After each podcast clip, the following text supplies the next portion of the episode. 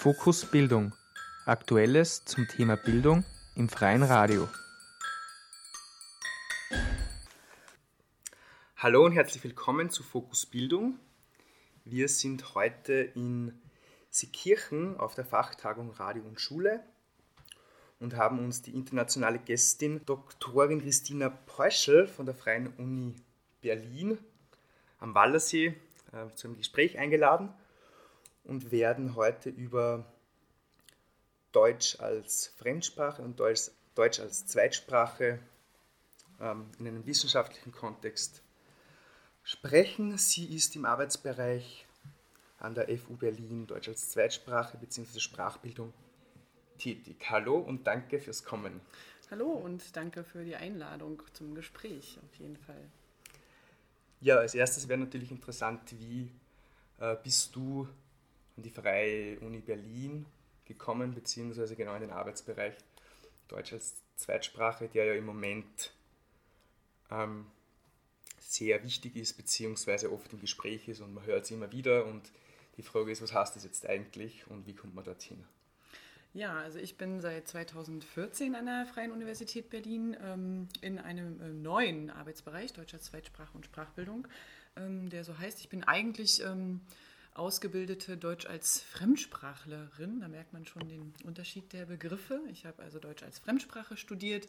Meine Eltern haben mich dann eine Zeit lang gefragt, warum ich das studieren würde. Ich könnte doch Deutsch. Äh, da musste ich also erklären, dass man da lernt, wie man Deutsch als Fremdsprache vermittelt habe am Herder-Institut an der Universität Leipzig studiert, äh, dort auch promoviert, war relativ viel im Ausland unterwegs als Deutschlehrerin, also als DAF-Lehrerin in Spanien und in Kuba und in Brasilien und bin dann ähm, 2013 zurückgekommen und habe mich eben nach Berlin orientiert und mich dann erfolgreich an der Freien Universität beworben und bin dort jetzt in der Lehrkräftebildung tätig. Das heißt, ich versuche Lehramtsstudierenden zu vermitteln, wie sie Aspekte von Deutsch als Zweitsprache und Sprachbildung in ihren zukünftigen Fachunterricht integrieren können. Das heißt, du kommst von Deutsch als Fremdsprache und bist jetzt dafür zuständig, neue Lehrerinnen äh, bzw. Pädagoginnen äh, Deutsch als Zweitsprache zu vermitteln. Ja, das stimmt fast. Also ich versuche natürlich nicht den zukünftigen Lehrkräften Deutsch als Zweitsprache beizubringen, äh, also nicht die Sprachkenntnisse, sondern ähm, die Methodik und Didaktik des Ganzen auf einem ja eigentlich minimalen äh, Level, so dass sie so Ansatzpunkte bekommen für ihr pädagogisches Handeln, meinetwegen im Biologieunterricht oder im Geschichtsunterricht, zukünftig in sprachlich heterogenen Klassen. Ne? Wir wissen, alle möglichen Herkunftssprachen sind vertreten, in Österreich, aber auch in, in der Bundesrepublik in den Schulklassen. Ähm, und wie können wir sozusagen diese sprachlichen Ressourcen der Schülerinnen und Schüler so aufgreifen, dass keiner hinten runterfällt, auch wenn jemand Deutsch als Zweitsprache ähm, spricht. Dass es sozusagen kein Nachteil mehr sein muss, wenn man Deutsch als zweite Sprache erlernt hat oder noch erlernt. Und in der Regel wissen Fachlehrkräfte eigentlich nichts über Sprachdidaktik. Ne? Das heißt, wir versuchen hier mhm. so eine Lücke zu füllen ähm, und so ein bisschen methodisches Handlungswissen zu vermitteln, aber auch ein bisschen halt an den Haltungen der Lehrkräfte zu arbeiten, dass sie eben auch als Fachlehrkräfte die Aufgabe haben, die Sprache mit zu fördern, mit zu bedienen und ähm, da so eine Sensibilisierung auch zu erreichen. Also auch Mehrsprachigkeit als Ressource und als Gewinn einer Gesellschaft zu genau. erkennen. Genau, also das wäre so ein erster Schritt, dass man das wahrnimmt ne, und eben jetzt nicht nur von seinem Fach ausgehend denkt und hofft, dass alle die gleichen sprachlichen Kompetenzen auch im Unterricht mit haben. Das ist nicht der Fall, das wissen wir. Und ähm, mhm. die unterschiedlichen Kompetenzen liegen eben auch in den Unterschieden der, der sprachlichen Repertoires der Schülerinnen und Schüler. Ne? Also wenn jemand monolingual Deutsch aufgewachsen ist, äh, kann jemand sicher die Schulsprache, die dann auch für den Schulerfolg verantwortlich ist, anders als jemand, der mit drei Sprachen familiär aufgewachsen ist und da eben ganz andere ähm, Kompetenzen auch mitbringt. Und diese mehrsprachigen Kompetenzen werden ja bisher im Schulsystem gar nicht berücksichtigt. Und da versuchen wir so eine Sensibilität zu erreichen und eben Fragen zu diskutieren, wie denn ja auch Fachlehrkräfte da sich positionieren können. Mhm. Mhm. Und da sprechen wir jetzt eben von Deutsch als Zweitsprache und du hast aber in deiner Biografie mit Deutsch als Fremdsprache begonnen. Das heißt, was ist jetzt der Unterschied äh, relativ einfach äh, erklärt im Idealfall. Mhm. Ähm, beziehungsweise, was ist eigentlich Sprache? Also, was ist das jetzt eigentlich? Was ist das jetzt eigentlich? Genau. ähm, ja, also Sprache ist ähm, ein eigentlich auch politischer Begriff, der an Nationalsprachen häufig geknüpft ist. Das heißt, es gibt in der Sprachwissenschaft klare Definitionen, ab wann ein Dialekt zum Beispiel eine Sprache sein kann. Und das ist häufig eben damit verbunden, dass zu einer Sprache ein Staat gehört. Ne? Und Dialekte sind eben ähm, wissenschaftlich oder in bestimmten Teilen der Wissenschaft als Untergruppen von Nationalsprachen gesehen. Mhm. Ne? Sie sind eben eine regionale Variante von bestimmten Sprachen ähm, wir haben für das Deutsche drei anerkannte nationale Standards, also österreichisches, schweizerisches und äh, deutsches Deutsch, die eben so auch nebeneinander existieren. Also Deutsch gilt als plurizentrische Sprache deswegen, wegen dieser drei nationalen Standards.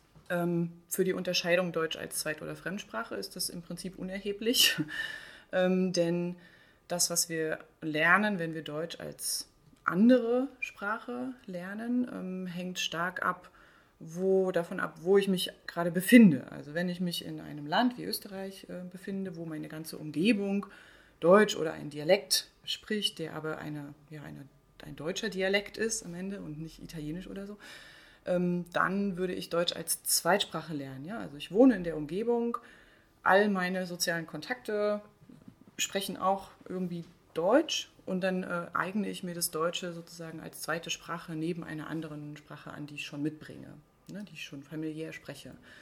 Wenn ich aber jetzt meinetwegen in Brasilien ähm, an die Uni gehe und dort möchte ich gern Germanistik studieren, habe aber gar keine Deutschkenntnisse, dann lerne ich Deutsch als Fremdsprache. Ich besuche einen Kurs, der sehr strukturiert ist und ich äh, kann nicht rausgehen und zum Bäcker gehen und meine Brötchen auf Deutsch kaufen, ne, weil die mhm. Umgebung das nicht hergibt. Und das sind so zwei Unterschiede, die wir immer noch machen, um die Kontexte Deutsch als Fremdsprache und Deutsch als Zweitsprache ein bisschen zu trennen. Wenn man sich jetzt nochmal genauer mit Vermittlungsmethoden anguckt, gibt es da sehr viele Ähnlichkeiten. Also das sind jetzt nicht zwei getrennte Fächer, sondern da gibt es schon sehr viele Überschneidungen auch, natürlich. Mhm. Das heißt, wenn ich in Österreich in der Schule Englisch lerne, ist Englisch meine Fremdsprache, genau. Fremdsprachenunterricht. Genau. Mhm. Und wenn da gibt es dann ein Curriculum und es gibt bestimmte Prüfungen und Zertifikate. Und das, was heute passiert, ist, dass wir eben viele Deutsch als Zweitsprache, Prüfungen, da orientiert man sich an dem, was für Deutsch als Fremdsprache entwickelt wurde, ähm, ergänzt das aber eben durch andere Faktoren, ne, wie so soziales Umfeld oder Mehrsprachigkeit als Ressource und so weiter. Also das würde im Kontext Deutsch als Fremdsprache eine viel geringere Rolle spielen. Im schulischen Kontext, in einem formalen Kontext ist es eher dann Deutsch als Fremdsprache mhm. und Deutsch als Zweitsprache bettet mein ganzes Umfeld ein, in dem ich, oder eine Sprache als Fremd, äh, Zweitsprache. Zu erwerben. Ne? Und das ist dann auch eher mhm. so ein biografischer Prozess. Und das sieht man aber auch schon, wo sich da die Begriffe und die Kontexte vermischen. Wenn nämlich jetzt heute Kinder und Jugendliche ins Schulsystem kommen, mhm. ähm, eine andere Sprache mitbringen, meinetwegen äh, syrisches Arabisch, und äh, zunächst ja erstmal Deutsch Grundkenntnisse erwerben müssen, bevor sie dann im Mathematikunterricht oder in der Regelklasse auch mit machen können. Das heißt, man würde also erstmal ähm, so einen Kurs machen, der eher Charakteristika von Deutsch als Fremdsprache hat. Ne? Mhm. Strukturiertes Lernen, grammatische Progression, bestimmte Themen, Vokabeln und so mhm. weiter. Und könnte das Ganze aber ergänzen durch das soziale Umfeld und könnte sagen, sucht euch Kommunikationspartner außerhalb, ne? geht irgendwo hin, wo die Leute Deutsch sprechen oder versucht Kontakte herzustellen. Und dann gibt es eben den Übergang in die Regelklassen, wo die Kontakte ja sowieso da sind, mhm. durch die Mitschülerinnen und Mitschüler. Und dann würde also aus dieser Fremdsprache zunehmend eine eigene, eine Zweitsprache auch werden können. Was muss ich als Pädagogin, als Pädagoge wissen und tun, um mit, mit Kindern, deren die Sprache Deutsch im ersten Schritt der Fremdsprache, im zweiten Schritt der Zweitsprache ist, wenn ich das richtig verstanden habe, was muss ich da tun? Welche, auf welche Sachen muss ich achten? Was muss ich äh, berücksichtigen, um jetzt erstens einmal die, die Differenzierung von Zweit- und Fremdsprache zu checken und auf der anderen Seite halt die Kinder dann gut möglichst zu, zu fördern und zu begleiten, damit auch in ihrem Umfeld dann mit Deutsch als Zweitsprache äh, durchkommen und äh, anerkannt werden. Also man merkt schon an der Frage, dass es ein ziemlich komplexes ja. Feld ist, was ich jetzt auch nicht so schnell beantworten kann. Ich kann vielleicht ein bisschen berichten äh, aus den Aktivitäten, an die ich auch in der Freien Universität involviert bin. Äh, ich arbeite da in einem Projekt mit, das heißt Sprachen bilden Chancen. Und ähm, der Untertitel ist Innovationen für das Berliner Lehramt. Und da stellen wir uns genau die Fragen. Was müssen denn Pädagoginnen eigentlich wissen, damit sie in einer sprachlich heterogenen Gesellschaft für alle sozusagen die gleichen Bildungschancen herstellen können, ganz unabhängig von der Erstsprache. Ne? Und da beschäftigen sich derzeit sehr, sehr viele Menschen damit, mhm. weil es ein so komplexes Feld ist.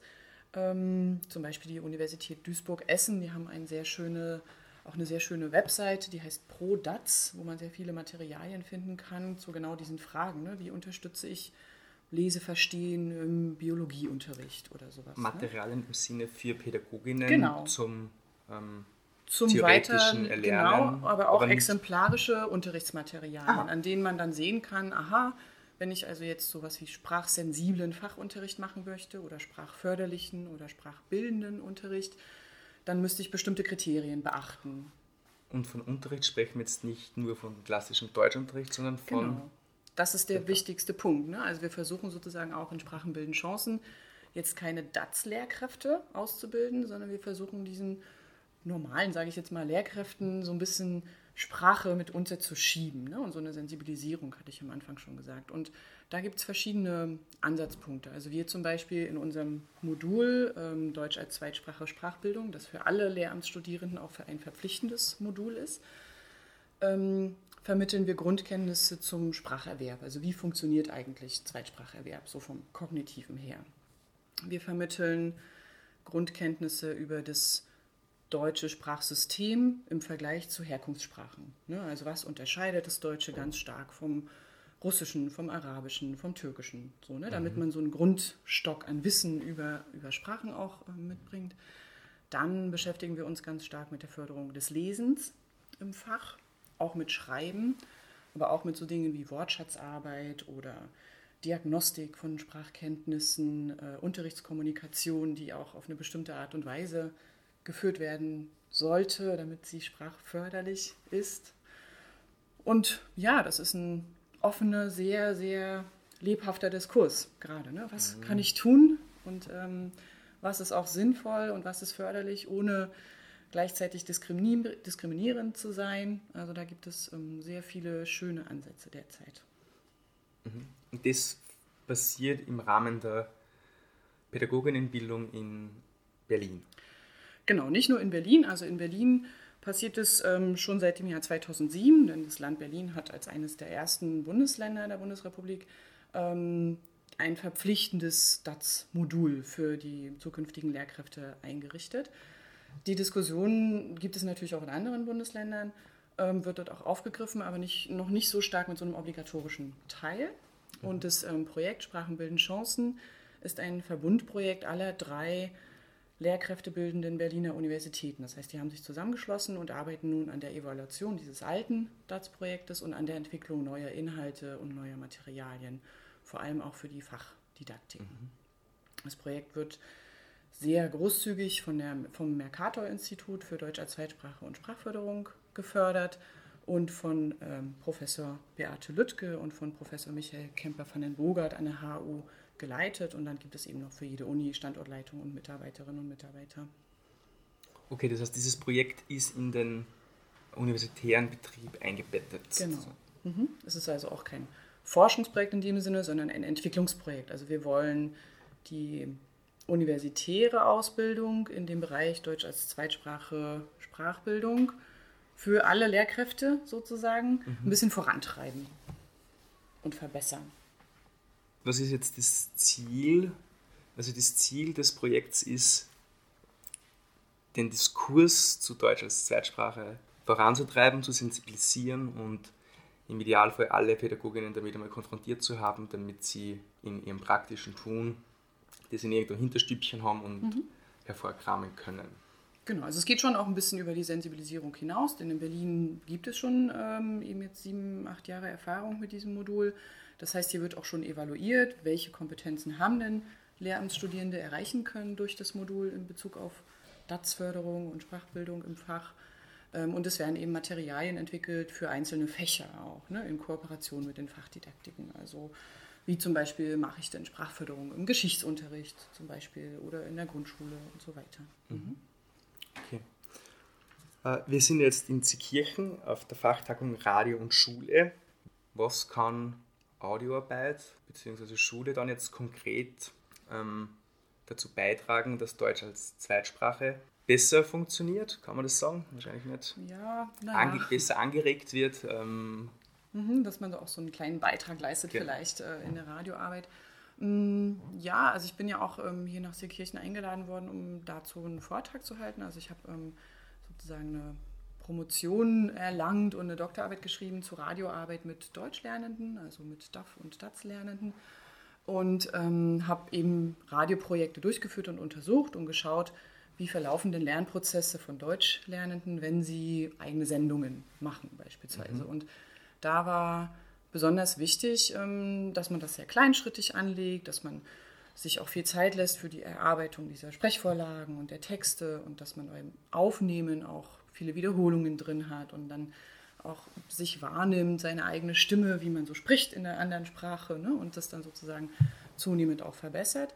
Aber ein wichtiger Teil dieser Projekte ist auch, dass man als Lernende rausgeht und Interviews führt, zum Beispiel ne, mit anderen Deutschsprecherinnen und Sprechern, dass man sich traut, diese Interviews zu führen und dass die auch dann verarbeitet werden und dass man dann selbst im Radio darüber berichtet und dass dadurch so eine Art gesellschaftliche Teilhabe auch erreicht wird. Ne? Und das finde ich ist ein wichtiger Punkt, der manchmal in dem DATS-Diskurs vergessen wird. Also wir sind sehr fokussiert auf so Sprachkompetenz als Forderung auch an andere ähm, und vergessen aber so ein bisschen, dass wir dafür auch Kontexte bieten müssen, damit sich Sprachkompetenz entwickeln kann, dass wir also Begegnungen mhm. brauchen äh, zwischen Sprecherinnen der neuen Sprache und äh, Leuten, die das lernen. Und diese Begegnungen können unter anderem hergestellt werden durch ein Radioprojekt ne, oder durch so ein Lerner-Podcast-Projekt. Und ich denke, da haben auch ja, freie Radios oder Radioarbeit, das ist ein ziemliches Potenzial, dass man eben mit den Leuten was macht. Mhm und aber etwas macht, was sehr sprachfokussiert ist. Ne? Es muss halt viel gesprochen werden im Radio, man kann ja keine Bilder zeigen. Und das wäre so ein kleiner, ein kleiner Verbindungspunkt, den ich sehe auch. Das waren jetzt viele Punkte eigentlich, die mit, mit Radioarbeit und, und Deutsch als Zweitsprache irgendwie in Zusammenhang gebracht werden, weil das Führen eines Interviews ist schon einmal, also davor beginnst die eigene Sprache im Radio zu hören. Genau. Und da, da macht es ja gar keinen Unterschied, ob das jetzt die, die Erstsprache oder die Zweitsprache eben ist. Das ist natürlich was anderes, wenn mhm. man äh, die eigene Stimme hört. Und ich höre so ein bisschen raus, dass es da auch um, um, um, um Communities geht, um, um Leute, mit denen man gemeinsam an irgendwas arbeitet. Und das ist ja bekanntlich sowieso die beste Möglichkeit, sie irgendwo ähm, zu integrieren, egal wo jetzt. Mhm. Und Anschluss an die hm, Herrschaftsverhältnisse der dortigen Gesellschaft zu kommen.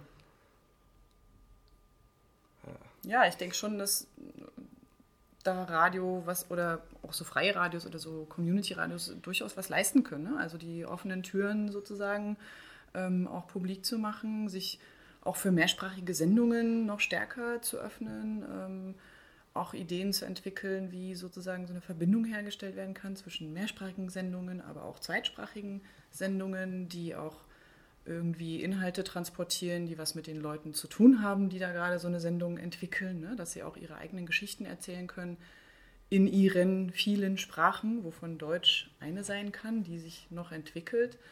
Also da sehe ich relativ ähm, viele Handlungsmöglichkeiten und diese Fachtagung hier, die hat das ja auch betont und wir haben ja sehr viele schöne Projekte auch kennengelernt, ähm, mhm. genau, wo das schon gemacht wird. Übrigens nachzulesen auf www.radiobox.at. Was können jetzt, äh, wenn jetzt Hörerinnen und Hörer das, das Thema interessiert und möchten sich jetzt weiter äh, damit auseinandersetzen, beschäftigen, haben möglicherweise in ihrem Umfeld Menschen, mit denen gerade Deutsch als Zweitsprache Thema ist. Wie müssen die jetzt, oder was wäre jetzt eine, eine ideale Vorstellung, wie diese unsere Hörerinnen jetzt dem begegnen? Wo können sie sich mal informieren? Mhm. Was wäre wichtige Grundkenntnis, mhm. Bevor man jetzt mit, diesen, mit den Menschen in Kontakt tritt und mit ihnen Deutsch lernt oder was unternimmt? Also ich glaube, um sich kennenzulernen, braucht man überhaupt keine Grundkenntnisse, außer eine grundsätzliche Neugierde ähm, anderen Personen gegenüber. Und dann sagt man Hallo und dann kriegt man vielleicht ein Hallo in einer anderen Sprache zurück und äh, dann beginnt so der Kontakt. Wenn jetzt versucht würde, ehrenamtlich sowas wie Deutschkurse einzurichten, da würde ich schon sagen, dass man sich ein bisschen informieren sollte über wie, ja, wie Deutscherwerb so geht.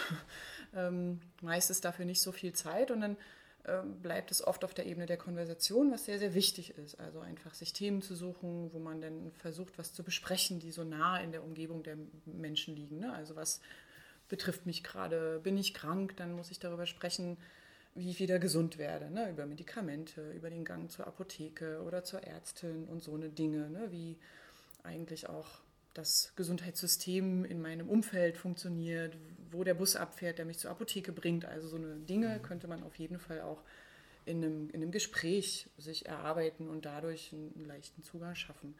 Das ist jetzt nicht so der klassische Deutschunterricht, bringt aber bestimmt auch sehr, sehr viel für den, genau den Kontakt und die, ja, das Bearbeiten von Alltagsfragen. Und das ähm, halte ich für sehr, sehr wichtig, wenn man sich dafür interessiert. Wenn man jetzt systematischer vorgehen will, gibt es ähm, online auch ja, sicher Möglichkeiten, sich stärker in Richtung Deutschunterricht zu informieren. Es gibt auch so ein paar YouTube-Videos mit Tipps und Tricks äh, für Deutschbegleiterinnen in der, im Flüchtlingskontext zum Beispiel. Wenn man das ganz systematisch machen würde, müsste man schon DAF oder DATS studieren oder eben Deutschlehrerin werden und da so einen Schwerpunkt draufsetzen oder eine Zusatzausbildung machen, die es auch gibt. Ähm, ja, das sind so verschiedene Ebenen von Herangehensweisen. Ne? Man darf sich halt selbst auch nicht überfordern. Also normalerweise können wir die Sprachen, die wir sprechen, jemandem nicht erklären.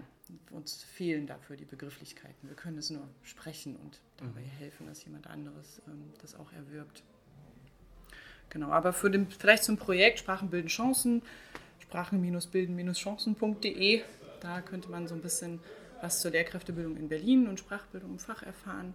Es gibt eine sehr schöne, diese Webseite von ProDATS beispielsweise, der Uni Duisburg-Essen. Auch Förmig wäre so ein Projekt, wo man sehr viel schulische Materialien auch entwickelt hat in mhm. Hamburg für den Kontext mehrsprachige Schule. Und in Österreich ist ähm, Inchidirim, Professor Inchidirim an der Universität Wien, diejenige, die Deutsch als Zweitsprache ähm, also sehr stark fördert und beforscht und untersucht und eben auch in der Lehrkräftebildung da tätig ist. Und ja, über ihre Webseiten kann man sicher auch was finden. Dann sage ich danke für das Gespräch. Ja, danke auch.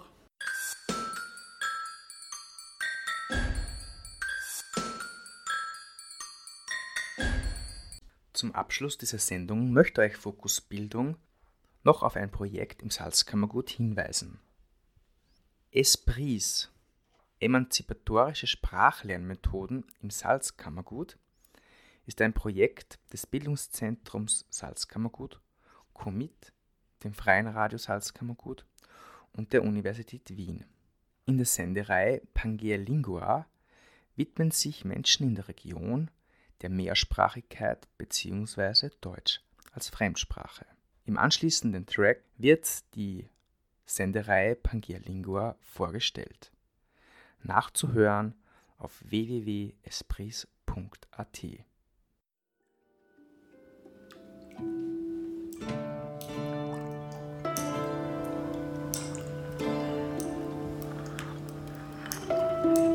Pangea Lingua. Auf den Spuren der Mehrsprachigkeit im Salzkammergut. Was? Pangea Lingua.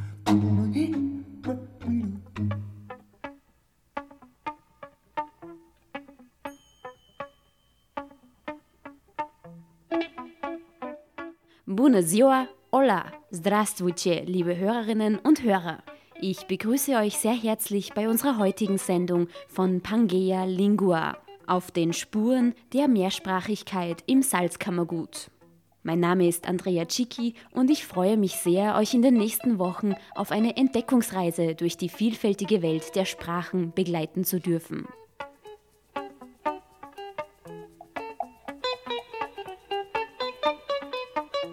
In den Sendungen der Reihe Pangea Lingua auf den Spuren der Mehrsprachigkeit im Salzkammergut wollen wir uns mit offenen Ohren auf den Weg machen und diese Welt der Sprachen vor unserer Haustür kennenlernen.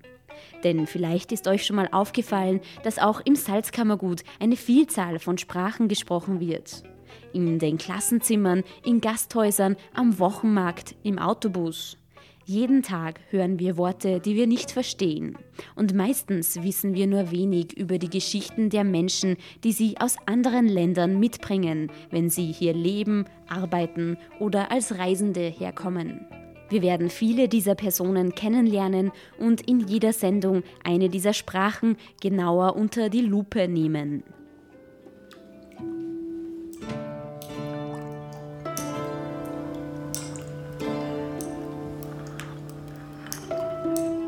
Pangea lingua. Couper des pommes de terre.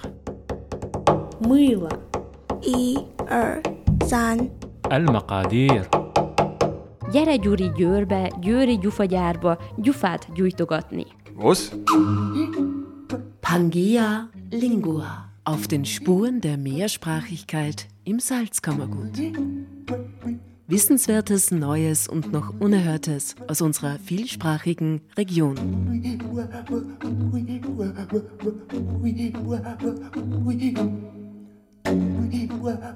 Infos auf www.espris.at.